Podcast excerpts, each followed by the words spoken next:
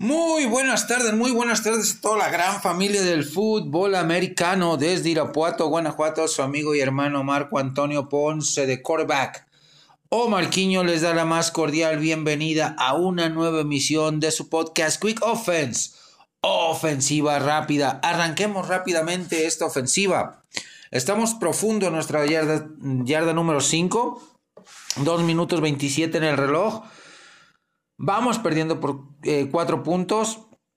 Vamos con la primera jugada, el análisis de la final de conferencia de la AFC, que nos dejó un partido bastante, bastante interesante. Donde los Kansas City Chiefs se, presentan como, se presentaban como underdog, visitando al sembrado número uno, a los Baltimore Ravens, una de las mejores defensivas una ofensiva que había encontrado un balance con Todd Monken como entrenador en jefe, un ataque terrestre totalmente espectacular, el de los Ravens, promediando más de 155 yardas por, eh, por partido durante la temporada regular, pero se toparon con una defensiva que vino creciendo a lo largo de la temporada, que es la de jefes de Kansas City, que le hizo partido prácticamente imposible, secó al ataque terrestre de los Baltimore Ravens en solo 81 yardas en 16 acarreos. No se vio Gus Edwards, no se vio Justice Hill. Eh, prácticamente tuvieron que recurrir al, juego aéreo donde eh, Lamar Jackson tuvo un partido de 20 completos de 37 intentos, 272 yardas, un promedio de 7.4, un pase de anotación y una intercepción, un quarterback rating de 75.5, su contraparte. Los Kansas City Chiefs, Patrick Mahomes, 30 de 39, casi perfecto. 241 yardas, lanzó menos yardas que, que Lamar Jackson pero fue más, más certero, más eficiente. 6.2 en promedio por cada intento de pase, uno de anotación sin intercepción. Isaiah Pacheco fue el, caballito de batalla del ataque terrestre de los Kansas City Chiefs con 24 acarreos para 68 yardas, un promedio muy bajo, 2.8 yardas, pero eh, una acarreo anotador. Travis Kelsey tuvo un partidazo, fue la, arma principal. 11 recepciones en 11 targets, un eh, porcentaje del 100%. 116 yardas, 10.5 su promedio de yardas por recepción, una de anotación. Rashid Rice también fue un factor importante. 8 recepciones en 9 targets, casi perfecto, 46 yardas, 5.8 su promedio. Por parte de eh, los Baltimore Ravens, eh, Safe Flowers en, 8 targets tuvo 5 recepciones para 115 yardas, 23 en promedio este, de yardas por recepción, una de anotación, pero también tuvo un fumble que fue eh, parte importante del resultado de este partido. Un fumble en la yarda 1 que se convierte en touchback eh, para los Kansas City Chiefs. Un partido que dominó de principio a fin eh, Kansas City a la ofensiva, a la defensiva.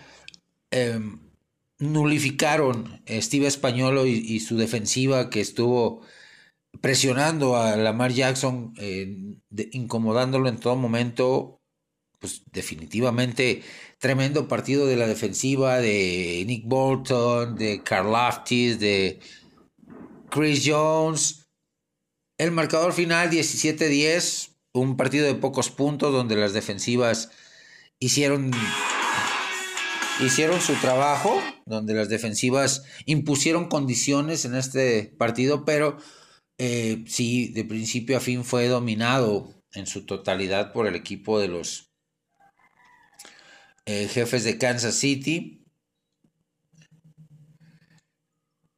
Eh, y justos, eh, son justos eh, representantes de la conferencia americana en el Super Tazón 58. ¿Qué opinan mis amigos sobre este partido? También hablemos eh, que aparte de los errores, la intercepción de Lamar Jackson forzando un pase ante una triple cobertura y los castigos mentales y de ejecución de, Ravens a la defensiva y a la ofensiva fueron piezas fundamentales o variables eh, que dentro de la ecuación fueron parte integral del resultado negativo del sembrado número uno de la conferencia americana, los Baltimore Ravens, que se quedaron a un pasito, Lamar Jackson, pues eh, le dio pánico escénico el partido. Ahora sí, con esto cerramos, con esto cerramos esta primera jugada de nuestra yarda 5, eh, nos vamos a nuestra yarda 25. Vamos rápidamente, vamos rápidamente eh, con el reloj. Tenemos dos minutos siete segundos. Dejemos que corra. A llegar a la pausa de los dos minutos, reorganizar ofensiva y volver con la siguiente jugada. Dos minutos en el reloj de, juego del último cuarto. Estamos en nuestra yarda 25, un avance de 20 yardas. No hemos quemado nuestros dos tiempos fuera restantes. Vamos con la final de conferencia de la NFC que presentó un partido realmente espectacular. Donde el equipo de los 49 de San Francisco, con muchos problemas, con mucha... Eh, ah, dejando incógnitas en el camino durante la primera mitad, en la segunda mitad hizo los ajustes pertinentes y secó por completo la ofensiva del el equipo de los Lions que empezaron a tambor batiente dominando la primera mitad con 24 eh, ganando 24 puntos a 7, 17 puntos de ventaja.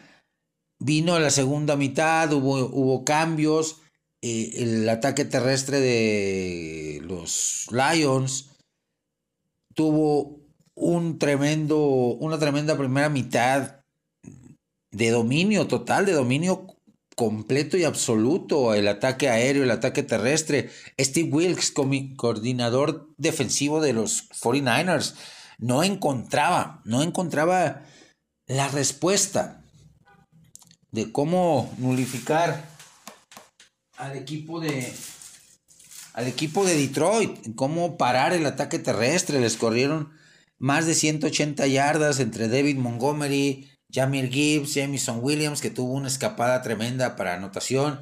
Jamir Gibbs también tuvo 12 acarreos para 45 yardas.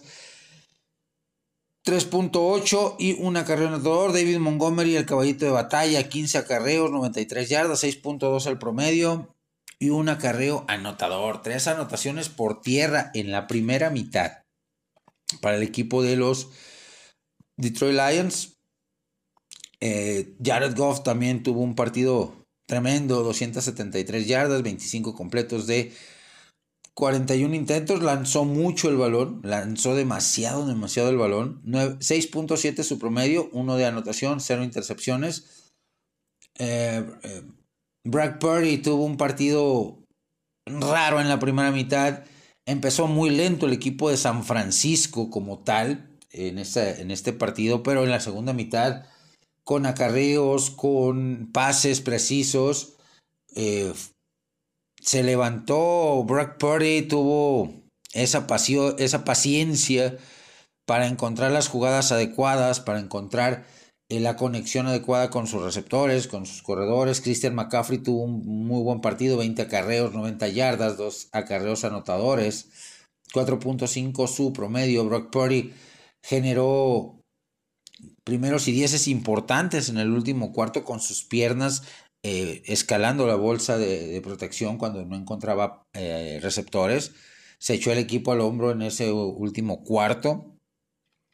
Tuvo un partido de 20 de 31, 267 yardas, 8.6 el promedio, uno de anotación, una intercepción. Eh, regaló un balón que costó puntos en el partido, pero como lo mencionaba, la primera mitad fue totalmente del equipo de Lions. Eh, San Francisco llegó eh, o salió dormido prácticamente del, del, vestidor, salió dormido prácticamente del vestidor San Francisco, se vio sorprendido por un equipo con ímpetu, con garra, con deseos de, de trascender, como lo eran los Detroit Lions, llegar a su primer supertazón.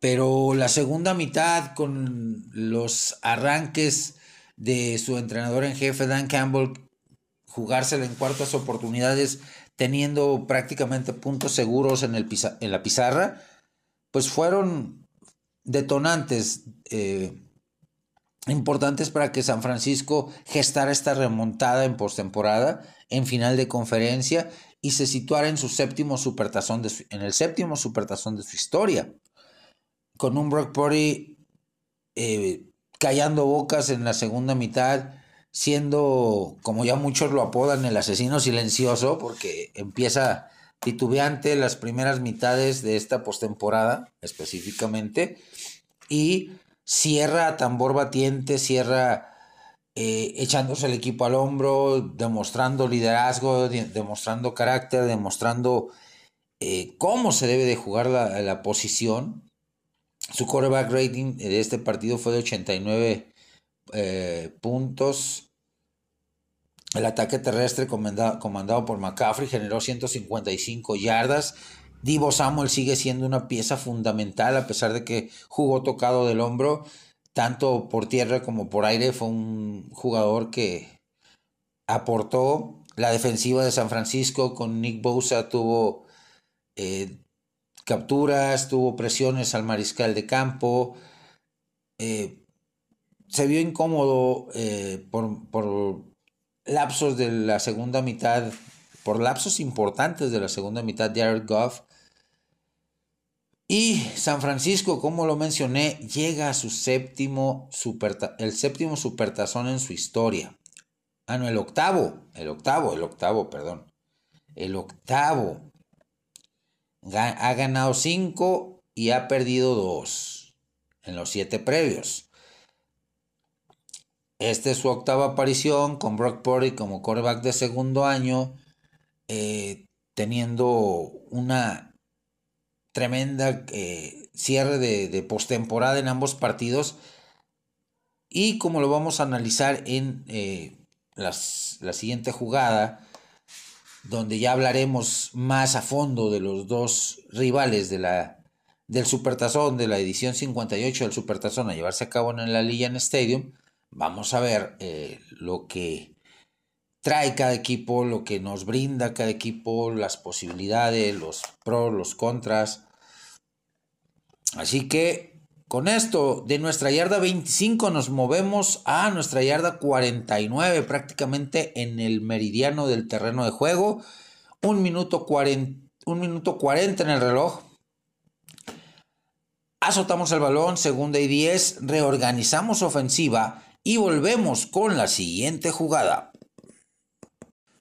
Segunda y 10, yarda 49 de nuestro propio terreno de juego. Vamos con el análisis de los contendientes al Super Bowl. Habemos Super Bowl, edición 58, Las Vegas, Nevada. Allianz Stadium, el, eh, el, lugar de la cita, 11 de febrero del 2020. Se enfrentan por segunda vez en su historia estos dos equipos en el Supertazón. Se enfrentan por segunda ocasión, la primera la ganó Kansas City en la edición del 2020, el Supertazón 54, hace cuatro años, eh, por marcador de 31 puntos a 20. Eh, tremendo lo que, lo que hizo este en, aquel momento Patrick Mahomes, en la defensiva de Kansas City, set de revancha para San Francisco. Vamos con el análisis de los dos mariscales de campo. Lo que hicieron en postemporada y lo que hicieron en temporada regular. Números muy parecidos, muy similares. Eh, con mejores armas ofensivas más explosivas, el equipo de San Francisco, mayor variedad en cuanto a ataque aéreo, en cuanto a ataque terrestre, eh, llega más completo, fue sembrado número uno de su conferencia con récord de 12-5. Kansas City llegó como líder de su división con 11-6, sin eh, eh, ser tan dominante. Tuvo una temporada con altibajos. Eh, la segunda temporada sin Eric Bienemy como coordinador de, ofensivo para Kansas City, sin el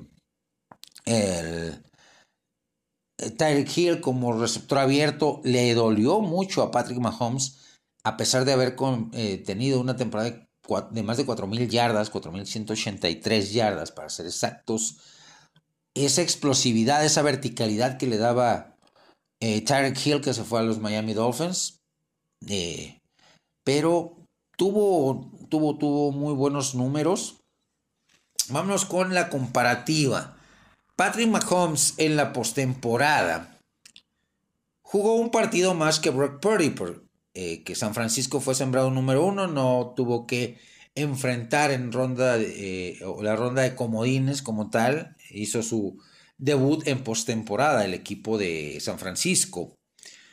En la segunda ronda o ronda divisional, Así que Mahomes tuvo 70 pases completos de 103, un 68% de pases completos, 718 yardas, 7, eh, yardas en promedio por cada pase intentado, 4 de anotación, 0 intercepciones, un rating de 100.7 puntos. Su contraparte, el joven Brock Purdy, eh, eh, que llegó como pick número 262 en el draft de 2022, tuvo 43 pases completos de 70 intentados.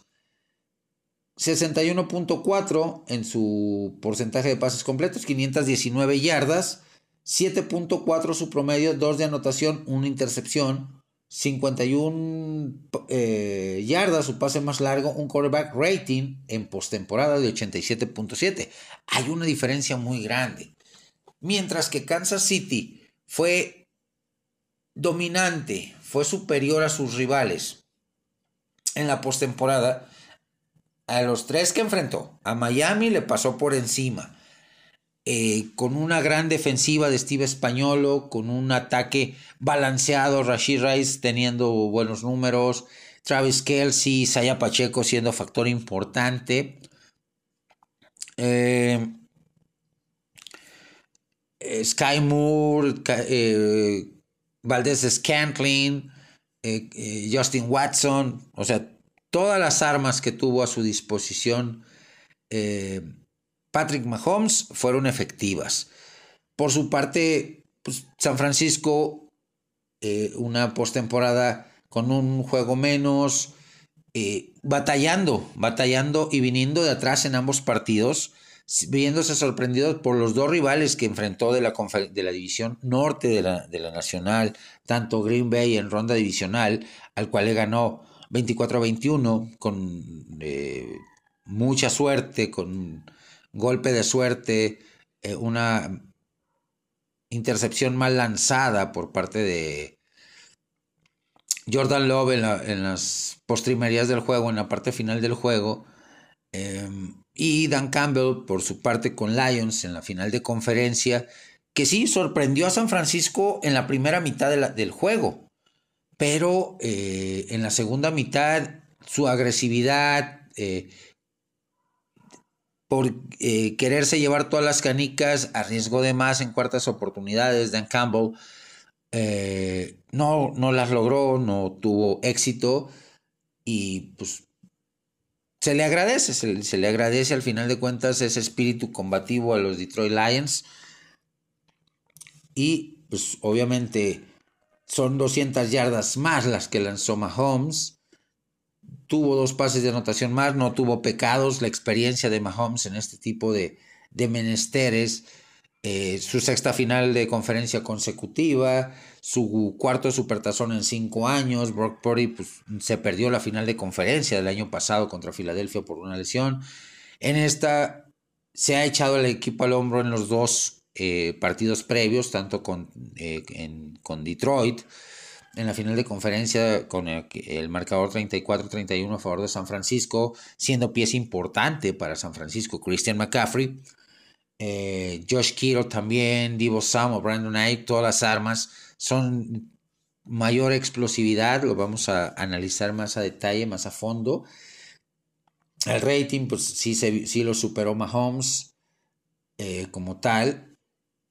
En, en temporada regular, también lanzó más pases, intentó más pases Mahomes que, que Brock Purdy, 597 contra 444, completó más pases, 107 pases en total, 401 completos de Mahomes contra 308, un porcentaje de pases completos de 69.4 en la temporada para Brock Purdy contra el 67.2, ahí sí, sí, lo superó ahí sí, lo superó con creces.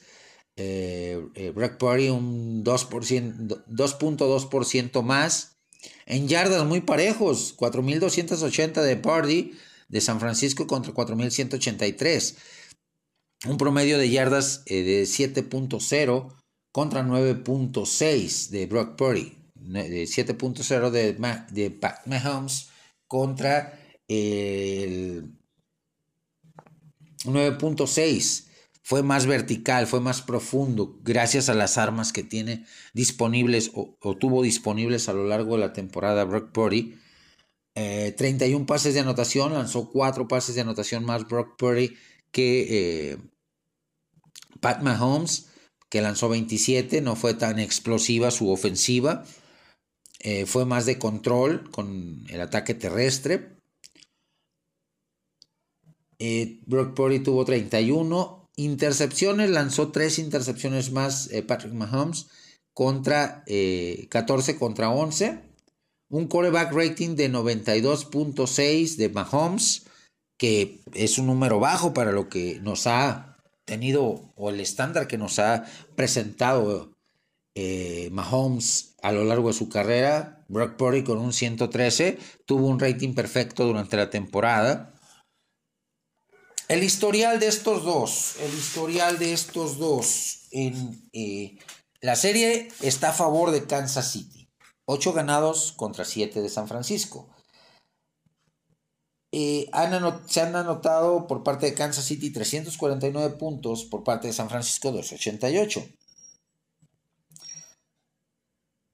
El primer juego se dio en 1971, el 6 de diciembre. Victoria 26 a 17 para Kansas City. Último juego, 23 de octubre del 2022. Igual victoria para Kansas City por una diferencia grande, 44 puntos a 23. Eh, y en playoff solamente se han visto las caras en el Supertazón del 2020, eh, resultado a favor de, de Kansas City, 31 puntos a 20. Así que eh, tremendo, tremendo eh, lo, que, lo que pasó. Hay set de revancha por parte de, los San Francisco 49ers, que están en su séptimo supertazón en su historia. Han ganado cinco, han perdido dos. Uno de ellos contra Kansas City, el otro contra los Baltimore Ravens en aquel famoso supertazón del apagón. En Kansas City en la era de Mahomes estamos en el cuarto supertazón. Ha ganado dos, perdido uno. Etapas previas. Eh, jugó dos con el mítico Len Dawson. Uno lo pierde contra los Green Bay Packers, el otro lo gana contra los eh, vikingos de Minnesota. Así que, eh, pues están, están muy parejos. Eso va a ser un duelo realmente parejo el de estos dos eh, equipos. Va a fungir como equipo local Kansas City porque el estadio es el Allianz Stadium de Las Vegas, Nevada, eh, de la conferencia americana. Kansas City como visitante, como local, 5 ganados, 4 perdidos. No hizo valer mucho su, su condición de local. San Francisco de visitante. tuvo récord de 7 ganados, 2 perdidos. La temporada, eh, la temporada regular de los Chiefs, eh,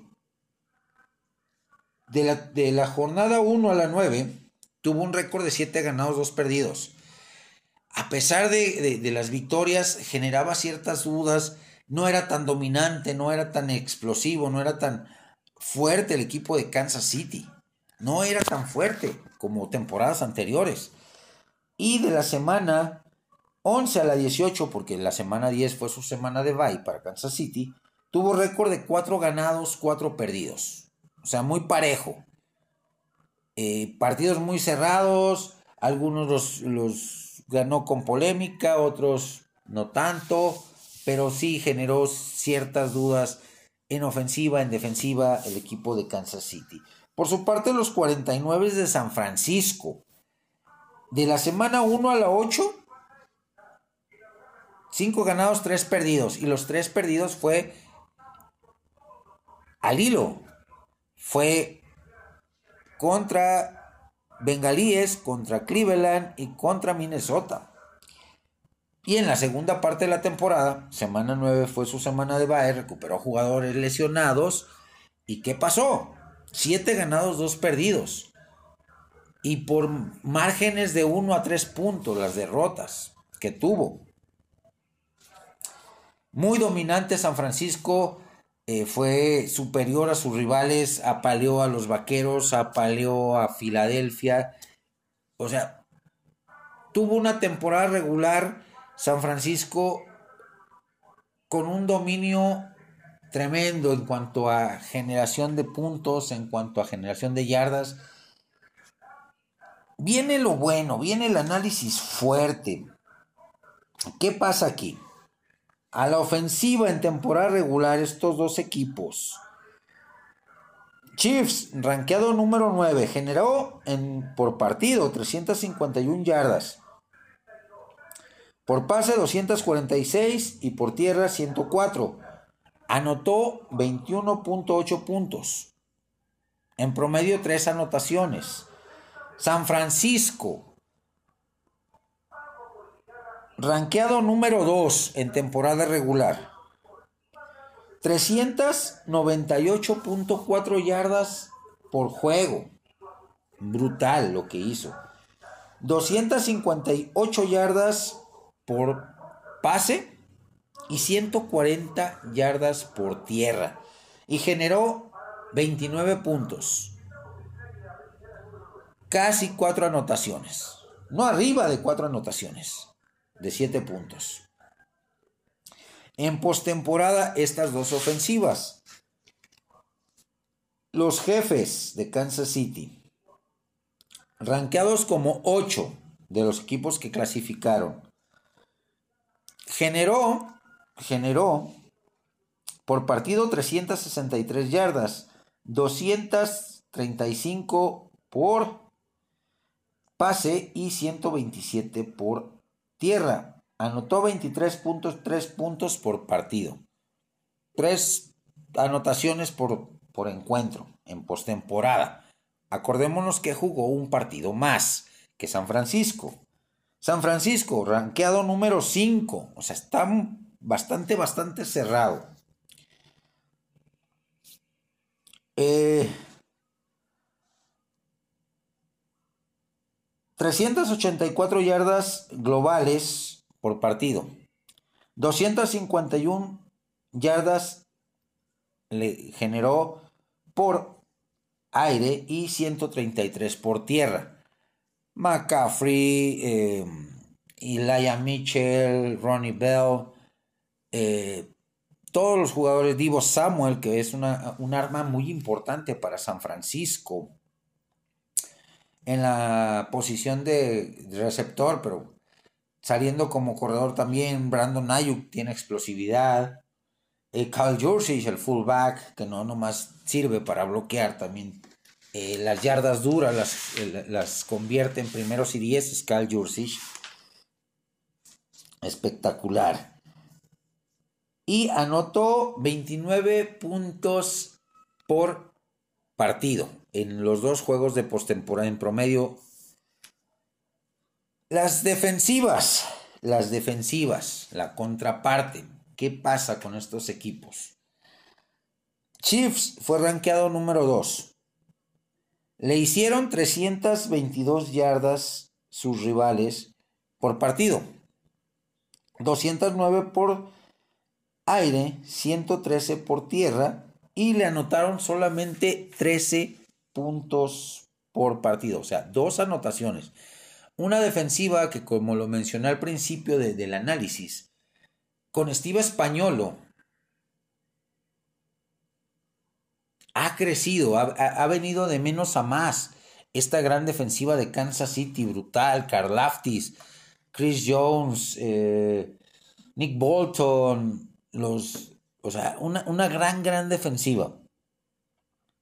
Los 49ers, rankeados dentro de las mejores 10 defensivas, le generaron 386 yardas por partido, 227 por pase, 159 por tierra y 26 puntos le anotaron en promedio por partido en la temporada regular.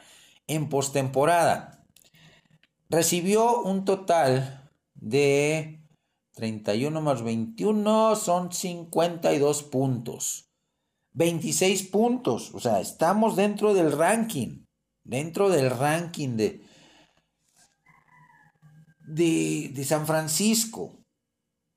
Le generaron muchas yardas ambos equipos, tanto Green Bay con Aaron Jones, con AJ Dillon, como David Montgomery y Jamir Gibbs en la final de conferencia. Foco rojo para San Francisco, tiene que mejorar el, tema del, ataque, de, frenar el ataque terrestre, su defensiva de Steve Wilkes. Porque el front seven con Nick, eh, Nick Bosa, eh, Randy Gregory, que no aportó mucho, fue muy discreto su, su llegada a San Francisco, pero aportó, pero tuvo momentos. Eh, Chase Young también llegó a media temporada, tuvo destellos de grandeza durante, la durante esa parte de la temporada. En postemporada sí eh, desapareció un poquito, estuvo dubitativo, estuvo eh, fuera de forma. Aportó muy poco en esta postemporada. El tema de los coaches. Kyle Shanahan. Vamos con el entrenador en jefe de los 49 de San Francisco. Ha llegado con este equipo a dos supertazones, uno contra Kansas City y el otro contra Baltimore, y los dos los perdió. Los dos los perdió. Este es, puede ser la tercera la vencida, como dice el dicho, y eh, puede ganar, puede ganar, pero parte de las claves para que gane San Francisco es justamente eso, no iniciar tan mal, tan a baja velocidad su ejecución en eh, la primera mitad. Porque si deja respirar a Kansas City, Kansas City, Pat Mahomes, se la saben de todas, todas. Eh, Andy Reid, Steve Españolo. O sea, las claves de San Francisco para este partido es jugar al tope desde el Kickoff inicial hasta la última jugada. No iniciar, no ir de 0 a 100, sino mantenerte en una velocidad estándar, si fueras un carro de carreras, empezar de 0 a 240 kilómetros por hora durante todo el transcurso de la carrera. y hacer muy pocas paradas de pits. No cometer errores, no eh, cometer ni errores mentales ni de ejecución. Dejar atrás, acá eh, esto para el entrenador en jefe de San Francisco, dejar atrás los fantasmas del regalo que se le dio a Tom Brady en el Supertazón eh, cuando eras coordinador ofensivo de Atlanta. los cambios tan drásticos que hiciste en tu play call, tanto en la derrota contra, eh, Baltimore, bueno, contra Baltimore no fue culpa de Kyle Shanahan, perdón. Eh, ratas. Ahí fue eh, Jim Harbaugh, el entrenador en jefe, contra John Harbaugh.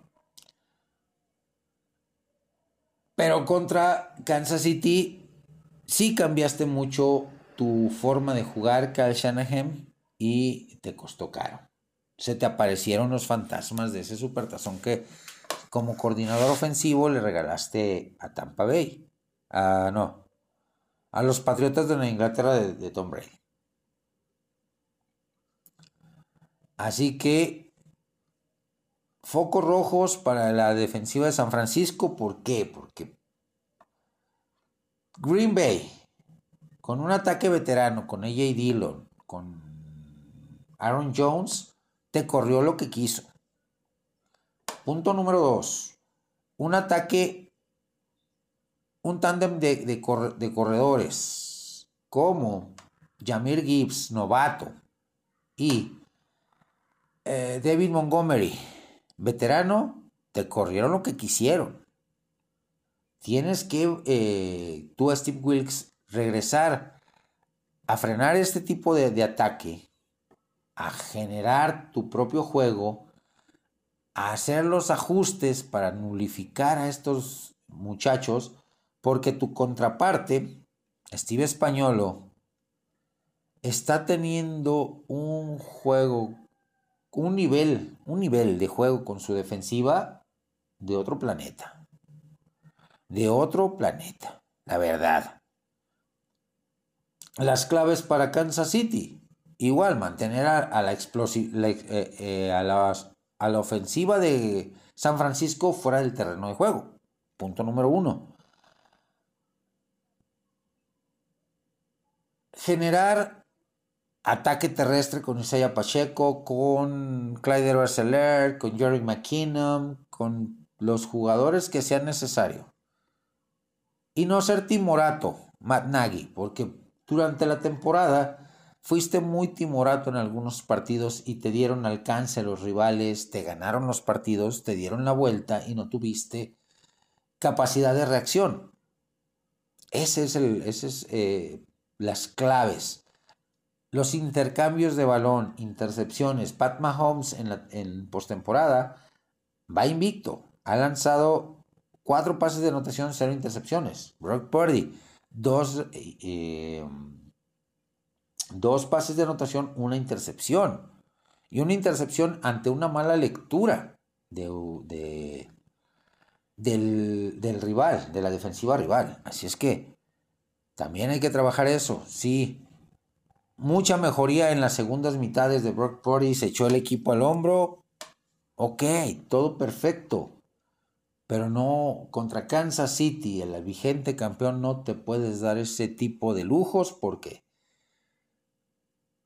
no, o sea, no, no, no puedes darte ese tipo de lujos, Brock Purdy.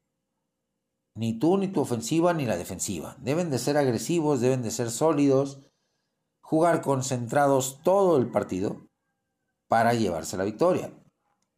Mi pick para esta final de conferencia, para este Supertazón 58. Cerrado el partido, cerrado el partido. Después de haber analizado todo lo que dejó eh, las, las métricas que utiliza su servidor, ofensiva, defensiva, equipos especiales, coacheo, que Andy Reid es una eminencia coacheando, pues creo que sí va a haber revancha y gana el equipo de San Francisco este partido por tres puntos. De nuestra yarda 49 nos movemos rápidamente a la yarda 30 del rival. Un muy buen avance, un pase profundo un minuto 15 en el reloj. Rápidamente quemamos nuestro segundo tiempo fuera, reorganizamos ofensiva y volvemos con la siguiente jugada. Yarda 30 del rival, primero y 10, un minuto 15 en el reloj. Todavía tenemos mucho camino por avanzar dentro del terreno de juego para darle la vuelta al marcador. Vamos a hablar un análisis rápido, express, del equipo sensación, del equipo del pueblo, de los Detroit Lions.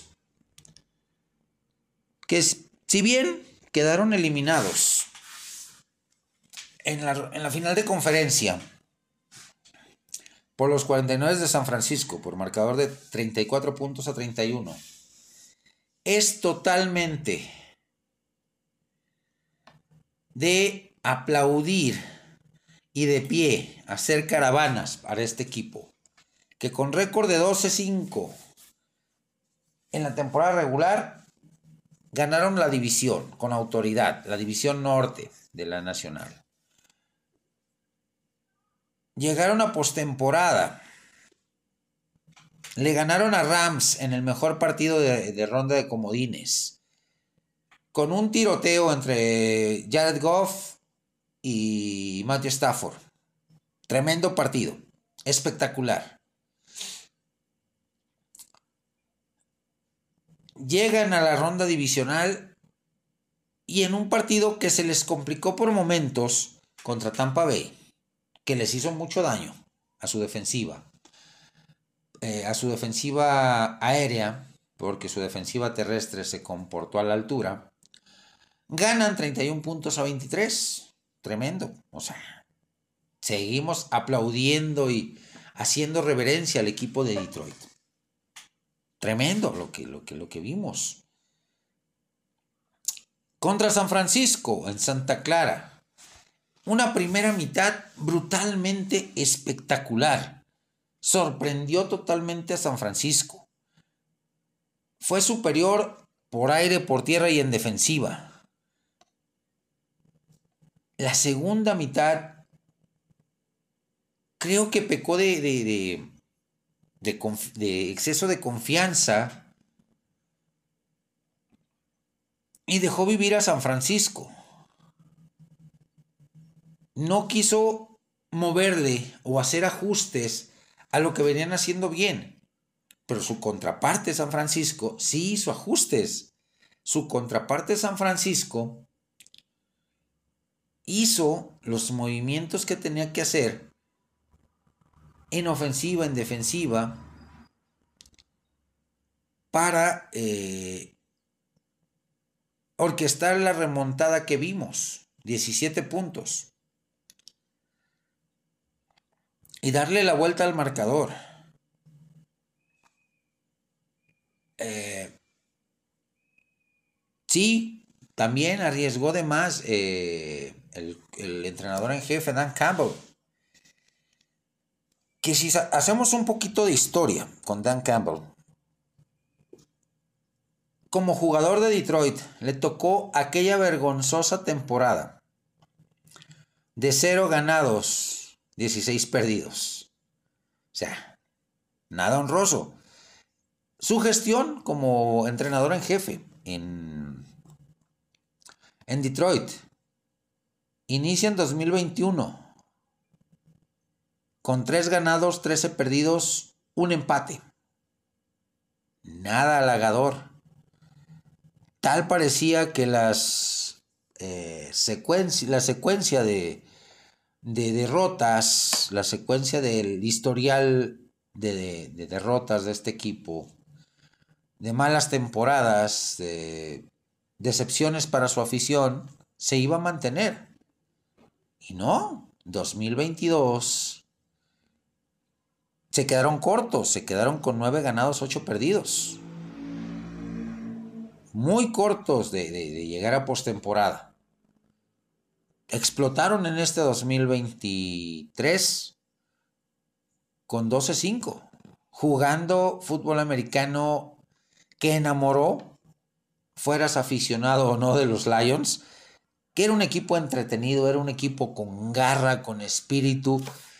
La dueña, la dueña de los Detroit Lions, eh, Hannah Ford, Dan Campbell, el gerente general, hicieron una química eh, tripartita muy padre en este equipo, una filosofía espectacularmente hermosa. Eh, eh, que, que, permeó a lo largo de estos tres, de, esta, de este caminito de tres años y que se va a mantener porque Dan Campbell, pues sí, es los errores cometidos al no ir por puntos en el partido contra San Francisco, cuando ya tenías prácticamente goles de campo hechos y jugártela en cuartas oportunidades, fueron factores muy importantes para la derrota. Pero dejaste un muy buen sabor de boca. Dejaste un sabor de boca importante, Detroit, en 2023 y la vara muy alta para tus expectativas de 2024. Sí, tienes que mejorar.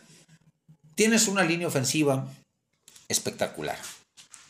Con Frank Ragno, uno de los mejores centros, Penny Sewell, eh, Skipper.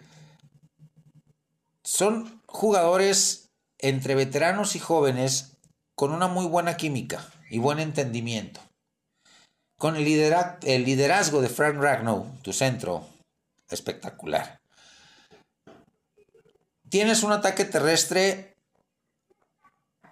muy bueno con Jamir Gibbs, que va a entrar a su segunda temporada, pero esta primera fue brutalmente buena. Tienes a David Montgomery. Hay que complementar, hay que buscar profundidad. Tener un tándem de tres corredores, no solamente de dos.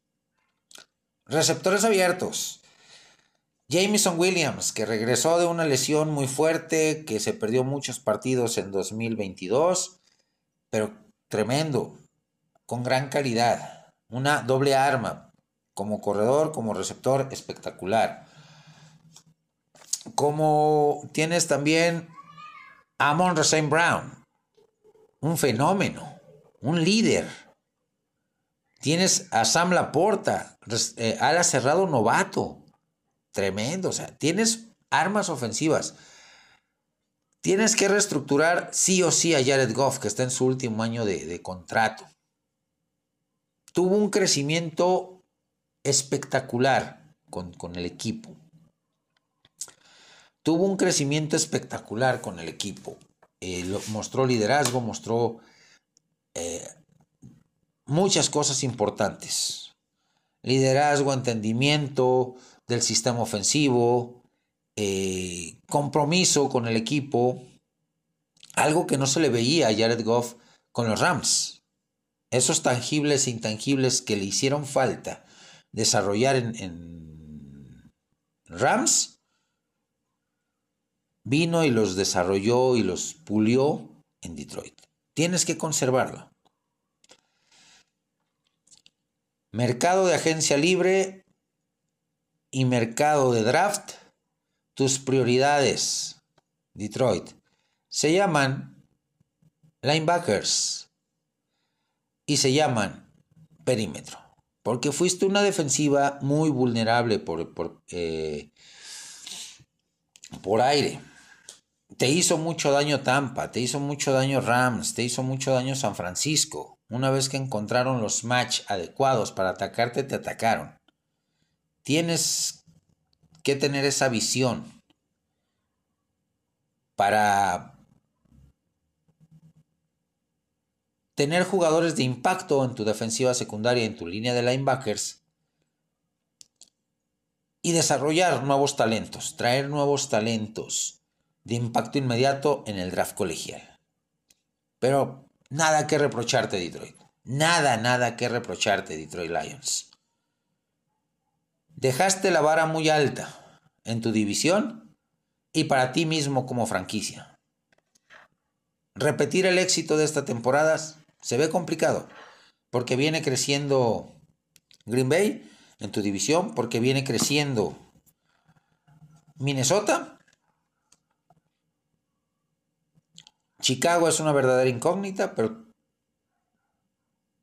tienes talento, tienes equipo, tienes gerencia general, tienes entrenador en jefe para pensar, para pensar en 2024 como una temporada de más de 10 victorias y nuevamente repetir como líder y campeón de tu división, refrendar ese título. ¿Qué opinan mis amigos sobre los Detroit Lions? Leo y escucho sus comentarios en mis diferentes redes sociales. De la yarda 30 del rival, nos movemos a su yarda 15. Ya estamos en zona roja. Ya estamos en zona roja. 55 segundos en el reloj. Azotamos el reloj para no quemar nuestro tiempo fuera. Segunda y 10. Reorganizamos ofensiva y volvemos con la siguiente jugada.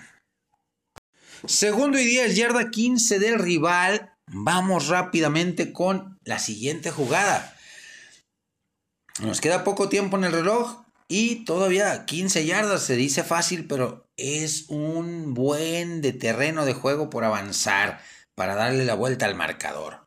Vamos con los nuevos inquilinos, los nuevos entrenadores en jefe y la misión que tiene cada uno de ellos en sus respectivas franquicias. Ya se cubrieron los vacantes, las ocho vacantes que había en este, para este inicio de temporada 2024. Tienen misiones muy diferentes cada, cada uno de ellos. Arranquemos con los Patriotas de Nueva Inglaterra. Después de una desastrosa temporada, eh, pues le dieron las gracias al legendario Bill Belichick. Después de 24 temporadas, las últimas tres bastante desastrosas, eh, pues eh, rompieron lazos estos dos equipos.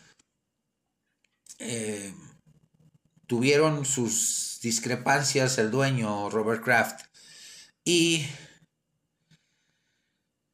Bill Belichick y pues decidieron que 2024 ya era borrón y cuenta nueva, empezar de cero y se queda Jared Mayo un ex linebacker, tremendo jugador, capitán, líder de los Patriotas de Inglaterra, de la etapa ganadora, como entrenador en jefe.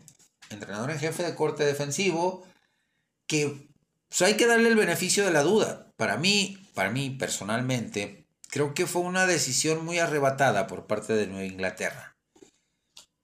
Se evitó las entrevistas con otros entrenadores, se evitó el tema de la regla Rooney, de entrevistar a más eh, coaches de minorías, y sigue con una línea del trabajo realizado por Bill Belichick, pero ahora con Jared Mayo. Reconstruir al equipo, la defensiva de, Nueva Inglaterra, a pesar de lo desastroso de la temporada, mostró destellos de grandeza y, al ser entrenador de corte defensivo, pues vamos a tener un enfoque mayor por parte de Jarrod Mayo hacia eh, el lado defensivo y delegándole toda la responsabilidad de la reconstrucción de la ofensiva sin eh, Mac Jones, por los reportes que he leído, que no van a ejercer el, la, um, cláusula de quinto año del contrato de novato de Mac Jones, Bailey Sape tampoco, van a tener que buscar a un mariscal de campo y empezar a crecer, a crecer, a crecer, a desarrollarlo. También va a haber nuevo gerente general en Nueva Inglaterra. Así que la, misión de Gerard Mayo es mantener en un buen nivel competitivo a la defensiva y reconstruir a la ofensiva. Los Washington Commanders, que fue el último equipo que eh, estaba haciendo entrevistas, pues decide, decidió el nuevo dueño el gerente general eh, contratar, contratar a un genio defensivo que sí, la última, esta última temporada tuvo buenos números espectaculares en, en temporada regular y en su gestión con el equipo de la estrella solitaria, con los Dallas Cowboys, pero el último partido sí fue un desastre total. Dan Quinn eh, se va a los Commanders como genio defensivo, él enfocado en la defensiva y Eric Bienemy, vaya, vaya, vaya, tremenda conjunción de, de, de mentes brillantes, uno a la ofensiva, otro a la defensiva para reconstruir este equipo que también tuvo una temporada realmente para el olvido. Es la segunda etapa de Dan Quinn como entrenador en jefe, su primera experiencia con Atlanta los llevó a un supertazón, el cual todos conocemos la historia, perdió contra el equipo de eh, Nueva Inglaterra, se lo regaló prácticamente a 28 puntos de diferencia, le remonta a Nueva Inglaterra en la segunda mitad eh, y pues, desastroso, desastroso, pero creo que va a ser un muy buen trabajo en, en Washington, va a volver a meter a este equipo a un a una conversación en la, en la división este de la Nacional para complicarle las cosas a los grandes o a los protagonistas las últimas temporadas de esta división, que son los Vaqueros de Dallas y las Águilas de Filadelfia. Los Seattle Seahawks, que tenían como candidato principal, que tenían como candidato principal justamente al anterior mencionado, a Dan Quinn, por el trabajo que había tenido con Pete Carroll en aquella famosa y legendaria eh, defensiva de, la, Legion of Boom, que fueron a dos supertazones, pues resulta que no, que sorprendieron y van por el joven de 36 años, Mike McDonald, que las últimas dos temporadas había fungido como coordinador defensivo de los Baltimore Ravens, que cayeron en la final de conferencia contra jefes de Kansas City. Pero el trabajo es de muy buen nivel lo que ha hecho McDonald en estos dos años de, gestión como coordinador defensivo. Eh, nada que reprocharle. Tiene talento en la defensiva de, de los Seattle Seahawks. El tema va a ser reconstruir la ofensiva, ya sea de la mano de Gino Smith, porque está bajo contrato, o eh, buscar quarterback en el draft colegial, eh, o buscar darle desarrollo a Drew Locke. Interesante lo que, lo que viene para Seattle, que se quedó corto en esta temporada 2023 de llegar a postemporada, una mala, una mala racha, un bache de resultados, fue lo que lo sentenció. El entrenador de origen mexicano, Dave Canales, que catapultó la última temporada con Tampa Bay a Baker Mayfield, lo, hizo tener un gran, una gran temporada, una gran temporada pues toma las riendas de uno de los equipos más complicados, más complicados por el tema del dueño, no por parte de los jugadores, que sí le falta mucho talento. Son las Panteras de Carolina. Su misión número uno, su misión número uno es desarrollar a Bryce Young. El mismo trabajo que hizo Canales con Baker Mayfield replicarlo con Bryce Young, que fue pick también de primera ronda, que tuvo una temporada realmente de pánico, realmente de pánico, lo que vimos del primer pick global del draft 2023, Bryce Young de Alabama, que se hablaban maravillas de él y tiene talento, tiene un potencial brutal. Pero sí, tienes que desarrollarlo, tienes que fortalecerle la línea ofensiva, darle más armas a la, al ataque aéreo, playmakers en el ataque terrestre, eh, la defensiva, la defensiva que tuvo buenos momentos, pues también buscar eh, eh, jugadores de impacto, jugadores líderes en esa defensiva de los Carolina Panthers. Raheem Morris, que era coordinador defensivo de los Atlanta Falcons. No, no, perdón, perdón, perdón, perdón. De Los Ángeles Rams, perdón, de Los Ángeles Rams, va a tomar eh, el cargo en Atlanta Falcons como entrenador en jefe. coordinador eh, que era de corte defensivo, entrenador de corte defensivo. Atlanta tiene buena defensiva y nos lo demostró durante la temporada. Pero el tema se llama ofensiva.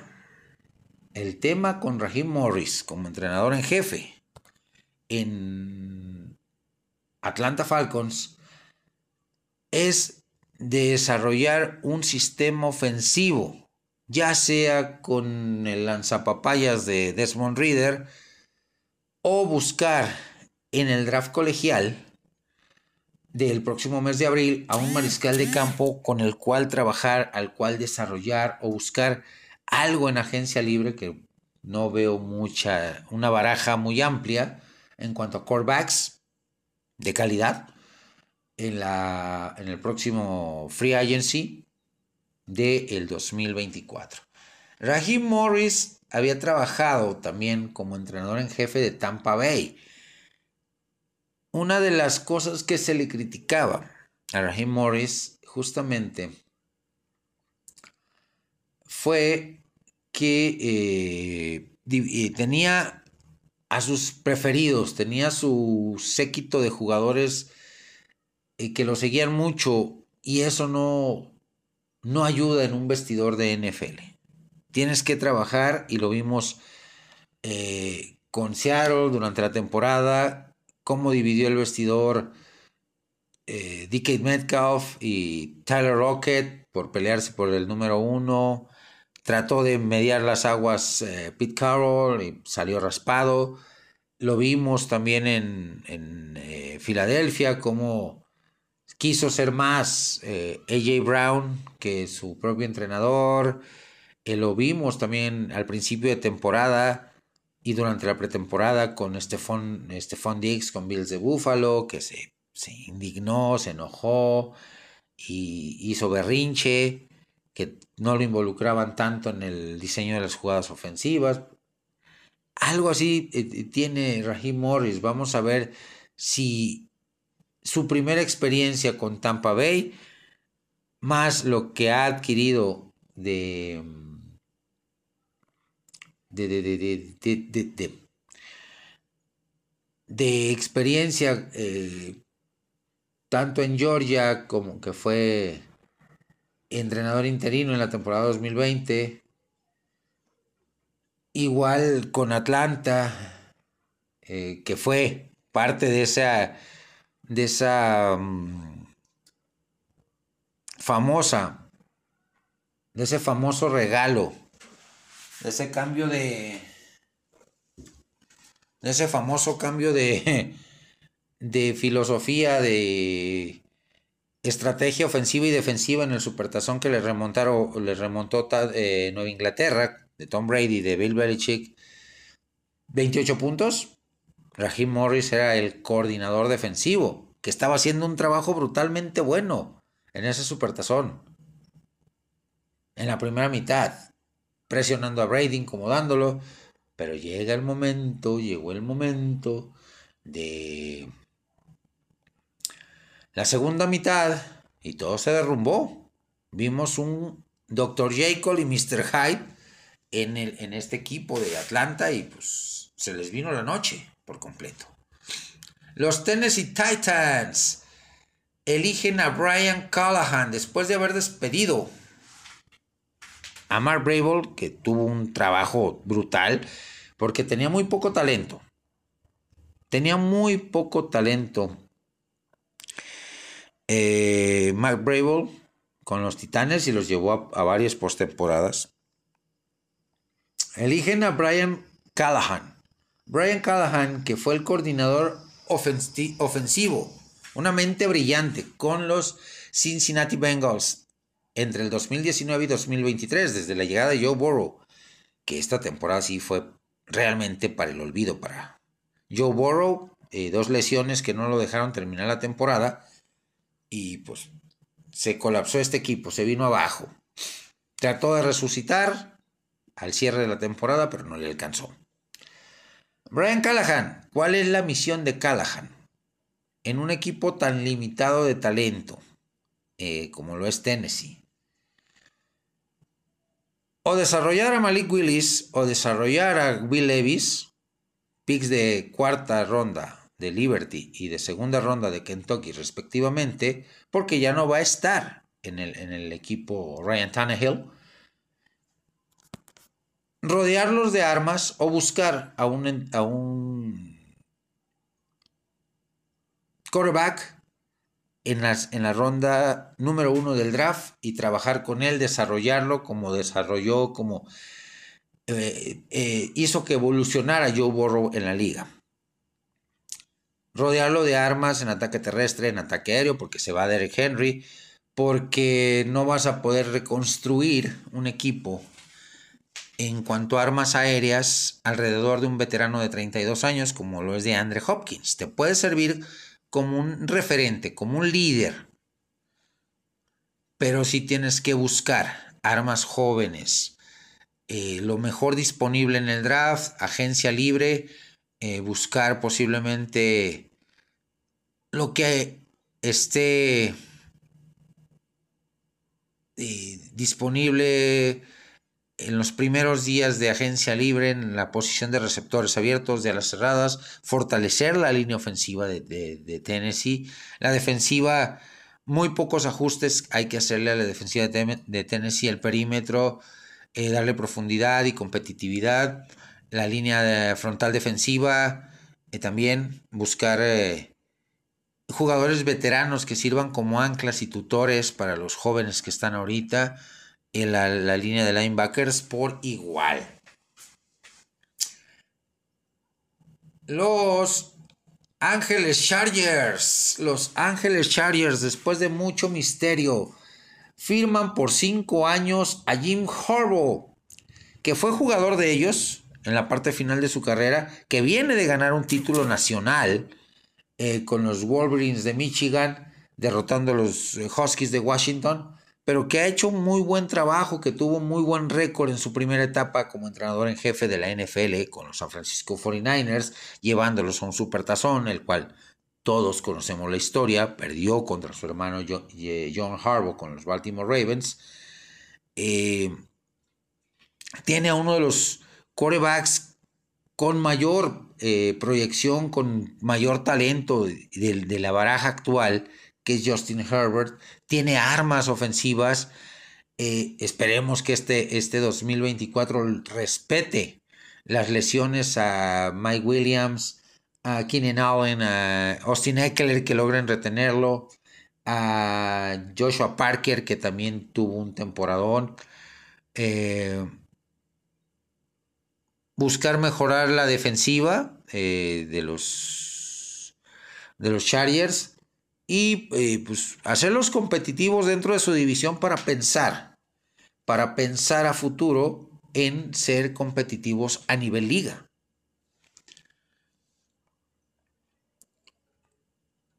Los Ángeles, Las Vegas Raiders, Las Vegas Raiders. Después de un intento fallido en 2023, de un invento realmente bizarro con Josh McDaniels, pues lo cortan a la, mitad de la temporada, lo mandan a Chihuahua al baile, este vato. ¿Y qué pasa? Se queda Antonio Pierce, un ex linebacker de los de los como jugador de los Giants, que derrotó a Nueva Inglaterra en dos ocasiones en supertazones. En su gestión de nueve partidos, cinco ganados, cuatro perdidos, pero les devolvió la vida a los, Raiders. Al equipo de negro y plata les devolvió la vida eh, en esta gestión de nueve, de nueve juegos como interino. Y Mark Davis, dueño de los Raiders, creo que tomó la decisión más sensata de su vida Creo que tomó la decisión más sensata en quitarle esa etiqueta de interino y dejarlo como head coach de planta. A Antonio Pierce tiene a Aiden O'Connell que tuvo muy buenos, muy buenos momentos como quarterback. Tienes a Josh Jacobs que la misión es retenerlo. Tienes a Max Crosby como líder de la defensiva. Hay que fortalecer la defensiva. Eh, tienes a Devante Adams, que es un tremendo receptor. Tienes a Hunter Renfro, tienes que retenerlo sí o sí. Busca eh, eh, Jacoby Meyers, que también, a pesar de, lo feo de la temporada de Raiders, eh, fue de las, de las armas más socorridas.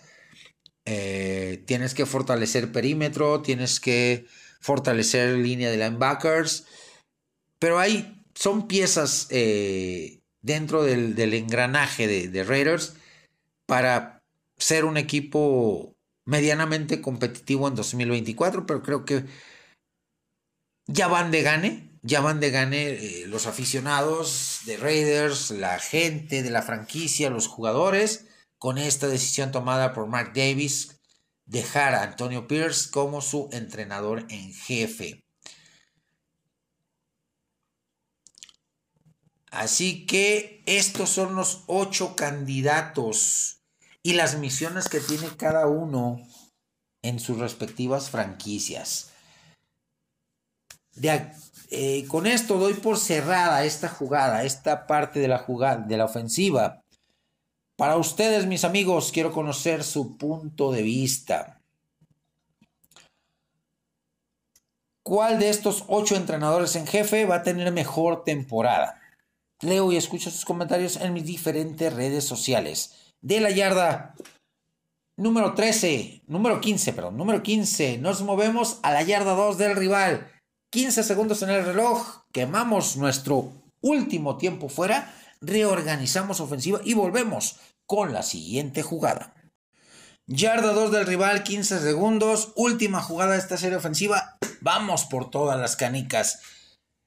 Vamos a hablar, vamos a hablar en esta jugada, en esta última jugada de la serie ofensiva, de qué va a pasar con los Dallas Cowboys, qué va a pasar con Mike McCarthy tras la salida de su coordinador defensivo a los Washington Commanders, a un rival divisional.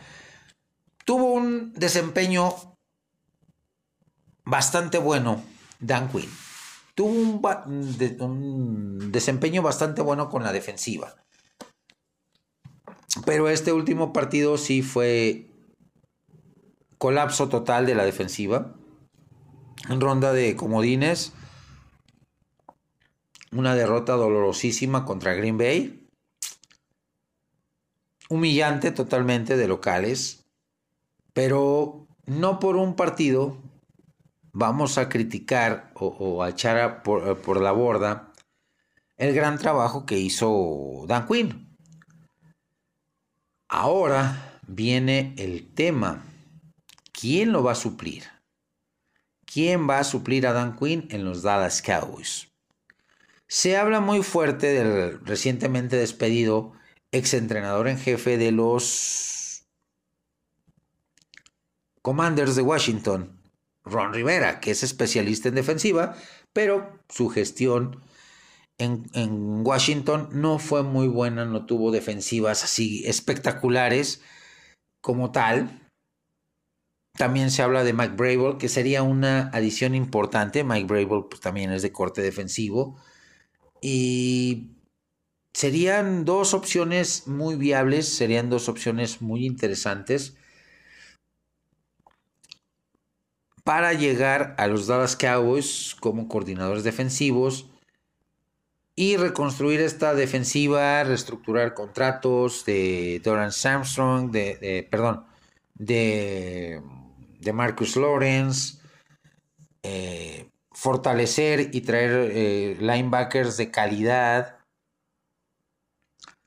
Imposible que regrese a jugar Leighton Van con la lesión tan fuerte que tiene en el cuello.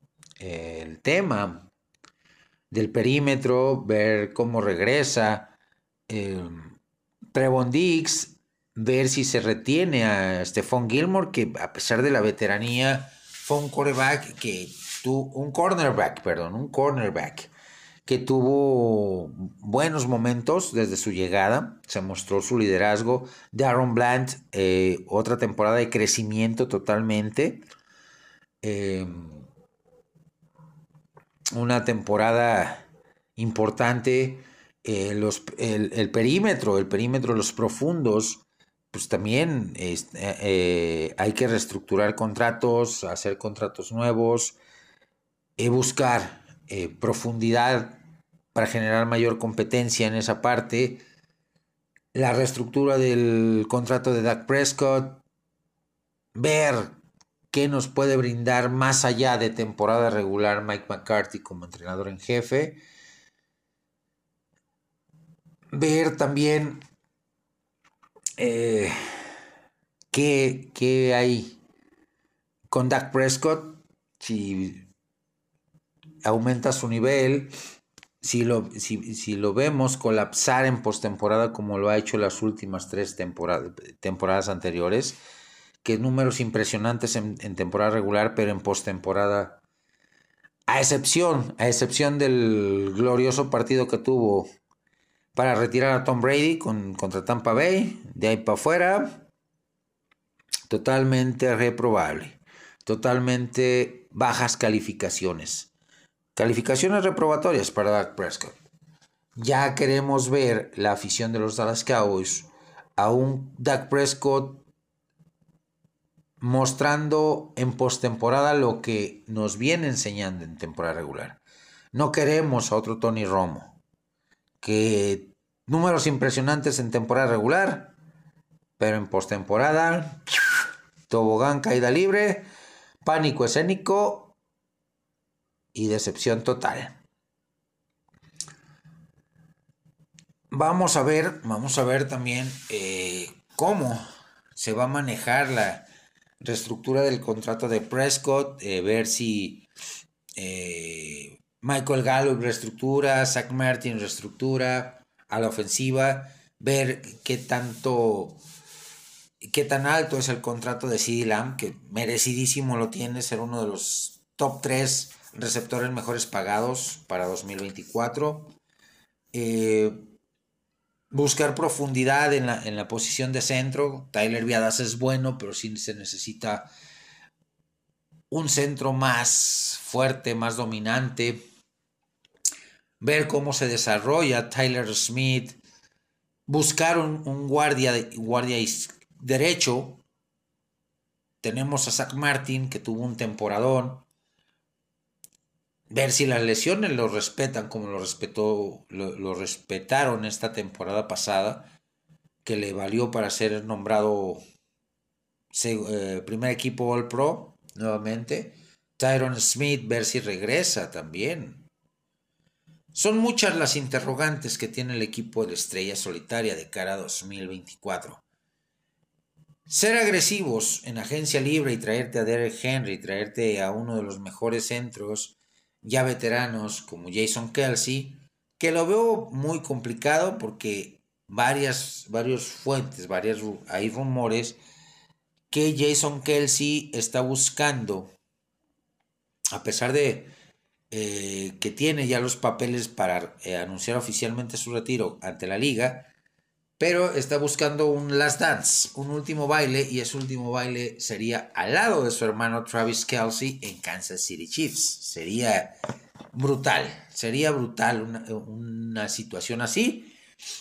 Eh, pues Vaqueros tiene que buscar también el desarrollo de Massey Smith, que fue el primer, el pick de primera ronda de Vaqueros, proveniente de Michigan, el tackle defensivo pues no fue lo más adecuado, no estuvo a la altura. Su periodo de adaptación, a pesar de que tuvo destellos de grandeza, se vio demasiado lento, se vio tremendamente lento eh, el desarrollo de Massey Smith. Eh, Luke Schoonmaker tuvo buena temporada, el ala cerrado novato. Ver cómo regresa de Marvin Overshaw en el pick de tercera ronda linebacker de, Texas AM, el famosísimo misil tejano, que se hablaban maravillas de él, pero lamentablemente se lesionó en pretemporada y se perdió el resto de la temporada 2023. Eh, pues sí, son muchas las interrogantes en el equipo de la estrella solitaria.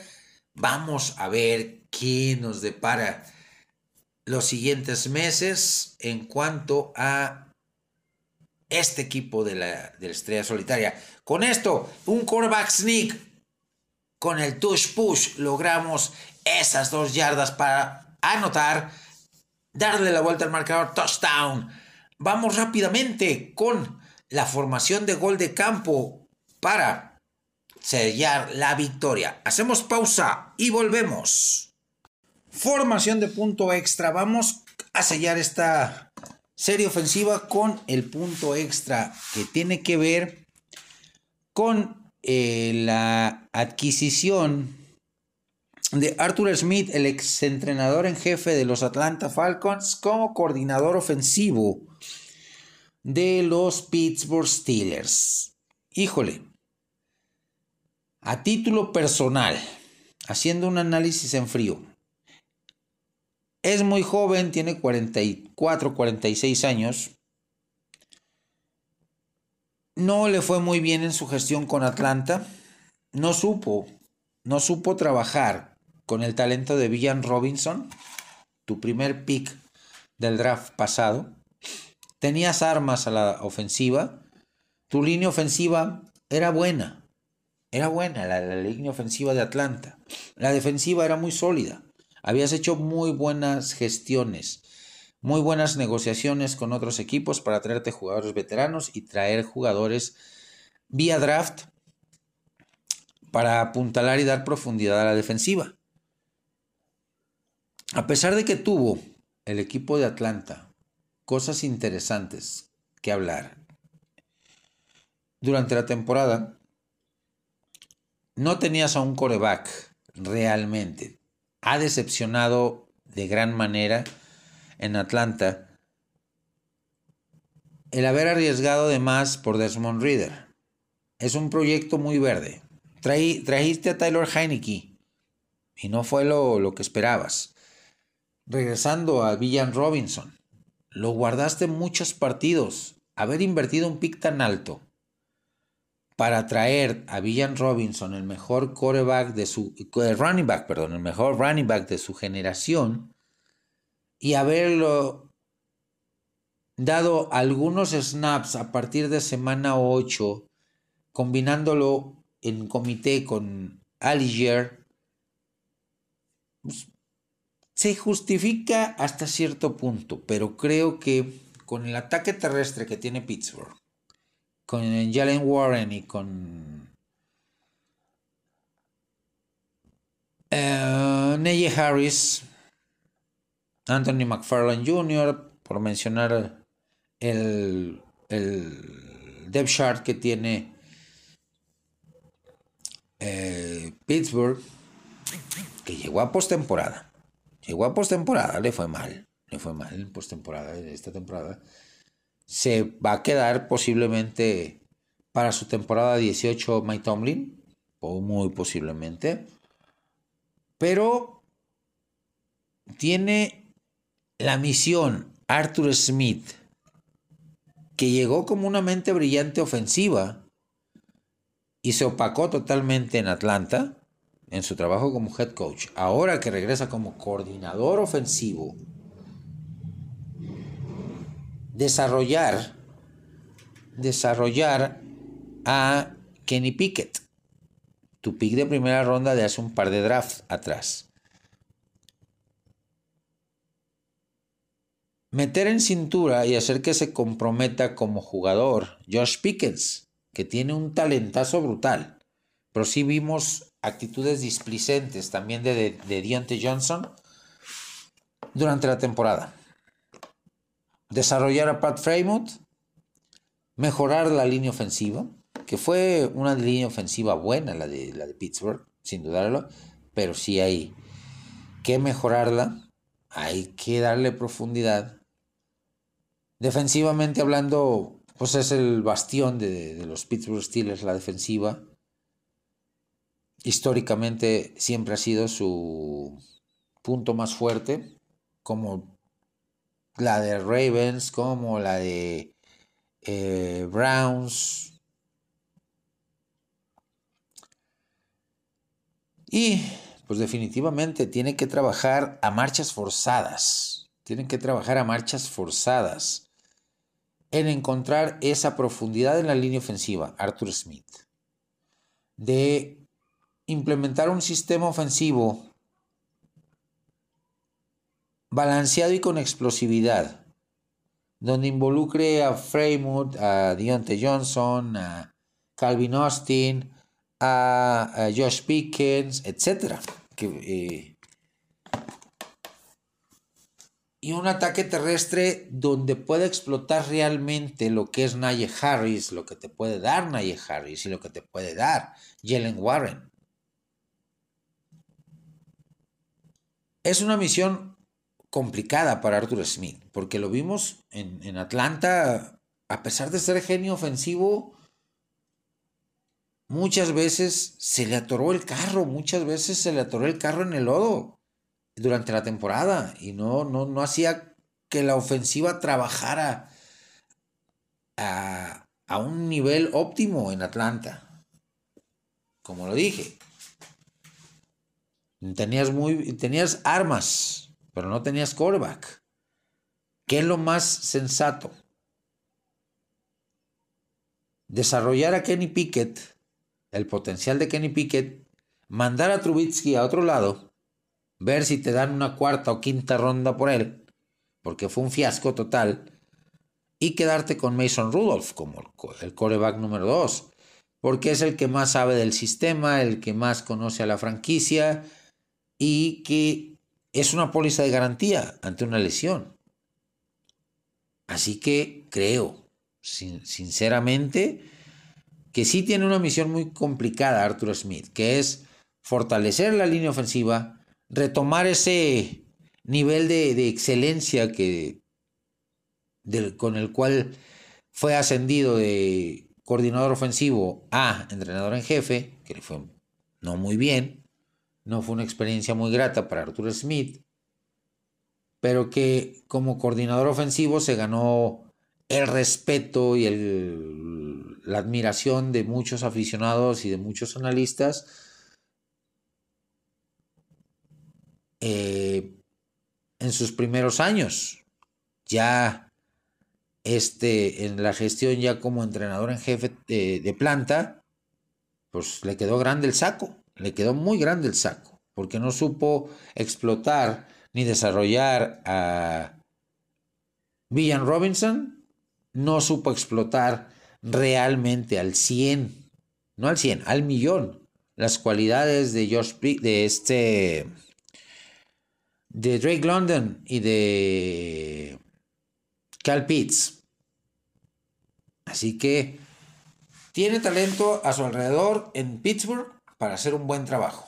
Vamos a irlo evaluando partido a partido, ver qué tan bien hace los ajustes, ver qué tan bien trabaja en desarrollar un esquema ofensivo terrestre de mayor explosión de mayor generación de yardas y puntos y un ataque ofensivo vertical, no de pases cortitos, no de pases pantalla solamente, sino buscar eh, la verticalidad, la explosión y la seguridad de manos de George Pickens, el corrido, el buen corrido de rutas eh, desde la ranura de Deontay Johnson, de Calvin Austin, eh, etcétera, etcétera.